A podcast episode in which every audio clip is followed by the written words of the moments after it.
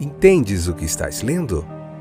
O podcast que te leva através das páginas da Bíblia, livro por livro, capítulo por capítulo. Uma exposição bíblica emocionante. Aperte os cintos e embarque comigo nesta viagem.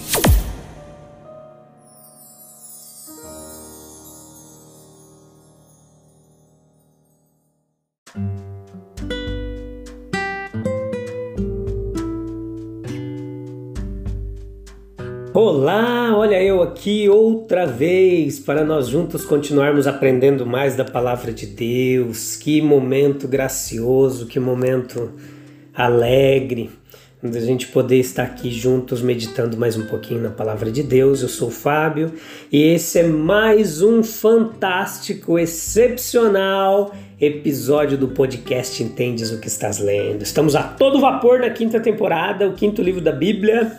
Levíticos capítulo, Levítico capítulo 1, parte quarta, hoje, episódio de número 359. Já temos percorrido um longo caminho, mas muito mais temos à frente de nós a percorrer. Vamos lá, firme constante, sempre avante. Espero que esteja tudo bem com vocês, vocês que sempre nos acompanham aí, de vários lugares do Brasil e do mundo. Temos ouvintes fidedignos aí que não perde um episódio do podcast. Deus abençoe grandemente sua vida. Hoje nós vamos falar, vamos concluir o capítulo primeiro hoje, tá bom? Vamos encerrar aqui nesse episódio quarto.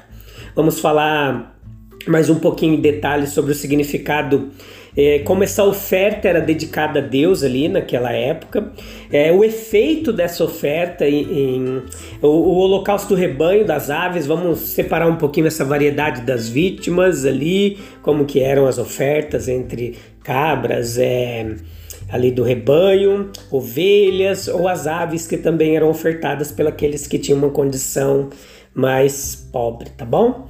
Vamos lá? Firmes? Animados? Espero que sim. Vamos lá então. Então veja que no versículo 9 aqui nós temos uma ideia de que a oferta queimada, ela parece ter sido o mais geral dos sacrifícios apresentados a Jeová ali e ter tido o significado mais amplo. A contraparte espiritual é fornecida em Romanos 12, 1 quando Paulo escreve à igreja em Roma lá e diz: ah, Rogo-vos, pois, irmãos, pela compaixão de Deus, que apresenteis os vossos corpos como sacrifício vivo, santo e agradável a Deus, pois esse é o vosso culto racional. Então, a meditação aqui sobre o símbolo profético em Levítico vai fornecer luz para nós entendermos mais sobre o sacrifício vivo, Jesus Cristo, na dispensação do Evangelho, tá bom? Então veja que isso é tudo é sombra, muita teologia do Antigo Testamento aqui, um pouquinho de tipologia bíblica para a gente entender tudo isso. É uma entrega a Deus de algo que nos pertence. A propriedade herdada e adquirida é o material do sacrifício. Então veja que não apenas o que nos veio por dom de Deus natural, mas o que é resultado de trabalho. Ali o rebanho que nos foi dado e os produtos que criamos. Veja que Deus exige nossos corações, nossas mentes, nossos talentos, e Ele espera devoção a Ele em tudo que o esforço possa garantir. É uma entrega voluntária. Todo rebanho é realmente propriedade de Jeová, mas Ele trata o homem como proprietário e não toma pela violência, pela obrigatoriedade, não, jamais. Os sacrifícios necessários para a sua glorificação, mas deixa o homem reconhecer livremente seu Deus e pagar suas justas dívidas. O voluntário de modo algum exclui a força dos motivos, como antecedente, senão como causa. Vamos lá que a gente vai entender aqui detalhe por detalhe. Veja que a liberdade, ela implica ausência não de incentivos, mas de constrangimento. O homem tem o poder de reter do serviço de Deus as suas faculdades e posses até certo limite, certo? Ele é sempre invocado nas Escrituras como indivíduo razoável, o homem, capaz de decidir a quais propósitos suas habilidades devem ser dedicadas, mas a mensagem é rendei-os a Deus. A entrega deve ser completa. Não era possível oferecer parte de um cordeiro. A vítima deveria ser entregue em sua totalidade. Isso nos ensina muito. Aquele sangue aspergido ao redor e todas as partes, elas são queimadas sobre o altar. O discípulo de Jesus deve segui-lo de forma plena. Nada de colocar a mão no arado e olhar para trás sem reter parte do preço. O cristão é comprado por Cristo, corpo e alma. A razão pela qual muitos parecem ter se oferecido a Deus em vão é porque eles fizeram de maneira tímida. Eles não buscaram com todo o seu coração. Veja que essa, a maneira em que a oferta é dedicada a Deus, ela é extremamente significativa para a nossa compreensão e simbólica para a nossa dedicação. Era pela morte da vítima. A morte é a renúncia total ao gozo presente, a prova mais extrema de uma intenção de se separar por um determinado propósito. Não basta provar a sinceridade e a inteira consagração. É, tudo que o homem tem dará por sua vida. Como apóstolo, ele ensina, né, Paulo lá, que devemos morrer diariamente, que as coisas velhas já passaram. Então, o batismo tem esse emblema de morte para as coisas que desagradam a Deus. Veja que assemelha-se à crucificação de nosso Senhor, que foi uma morte prolongada e dolorosa. Nós mortificamos as obras más do corpo, crucificamos as obras más da carne e negamos a nós mesmos, às vezes, muitas vezes, para cumprir o propósito de Cristo, que é: se alguém perder a vida, ele a salvará. Veja o significado fantástico dessa parte que fala que é, a oferta era purificada com água e com fogo. Santifica-os na verdade, a tua palavra é a verdade. Tendo estas promessas, purifiquemo-nos de toda tudo aquilo que desagrada ao nosso Deus a prova da vossa fé, que é muito mais preciosa do que o ouro que perece, ainda que seja provada com fogo. Entenda comigo: tudo que é terreno é consumido. A fumaça subindo do sacrifício material nos lembra também o metal puro que está livre de escórias e impurezas quando passa pelo fogo. E assim permanece para louvor, honra e glória de Deus. Aprenda a acolher as tribulações de sua vida, meus queridos, como sendo algo é, para produzir disciplina completa e entrega de si mesmo. Mártires experimentaram chamas reais. O fogo ele pode assumir outra forma para você e para mim e para nós. Talvez as tentações nos assaltem e as dificuldades esgotem as nossas forças. Glorifique a Deus no meio das chamas das provações a oferta produzia um efeito que é, era agradar a Deus. Na teologia bíblica, nós vemos a ideia dessas expressões chamadas de antropomórficas, né, que são empregadas na Bíblia, que dá a Deus conotações como ele tem olhos que vê, a sua mão está estendida, né? Da forma um Deus que na verdade é espírito, só para melhorar a nossa compreensão.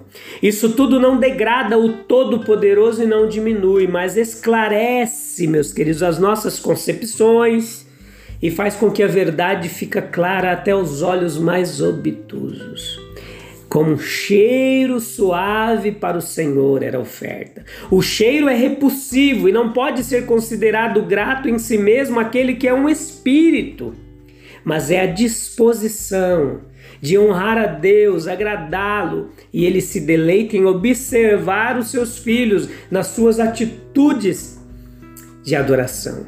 Um pai pode admirar o esboço mais grosseiro se seu filho trouxer como sinal de amor e pode considerar a comida um banquete mais comum se a consideração, o carinho contribuíram para a sua preparação. Veja a variedade das vítimas. A cerimônia da oferta do rebanho é quase idêntica às descritas nos versículos anteriores aqui do versículo 10. Na das aves há uma maior dissimilaridade. Foram aceitos cinco ou seis tipos de ofertas: bois, ovelhas, cabras, rolinhas, pombas. A estes podem ser adicionados os pássaros limpos, supostamente pardais, talvez, que eram requeridos na cerimônia particular da purificação do leproso, em outros contextos bíblicos, e todos estes, exceto o último, eram próprios para o holocausto.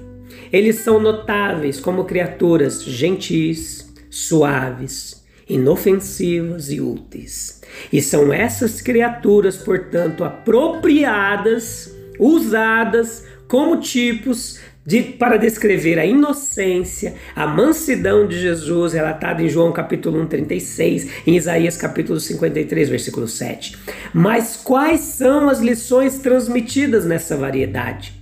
Ela evidencia a insuficiência dos sacrifícios da lei. Se um sacrifício ou um tipo de sacrifício pode realmente tirar o pecado, por que repeti-lo?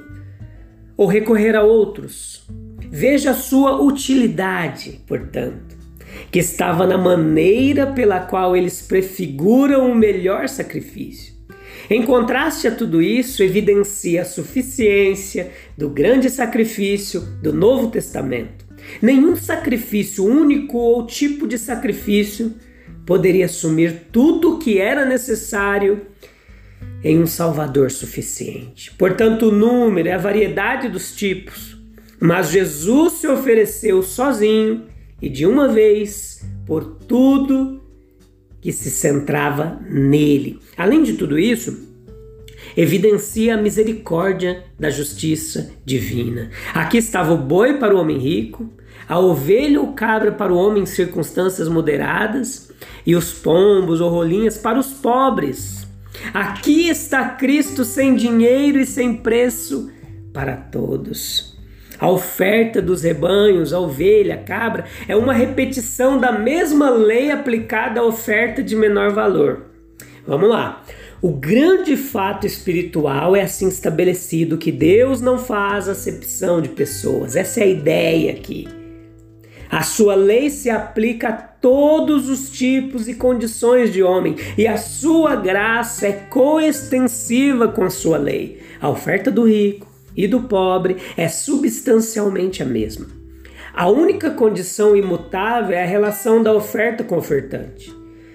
Deve representar uma entrega sincera a Deus, não deve ser um animal selvagem apanhado para o efeito, mas aquele que, tendo sido associado à personalidade, e a vida, representa tanto o próprio homem como a sua casa e família. Portanto, na igreja primitiva, o batismo era uma consagração tanto do indivíduo quanto de sua família, uma oferta de todos ao Senhor.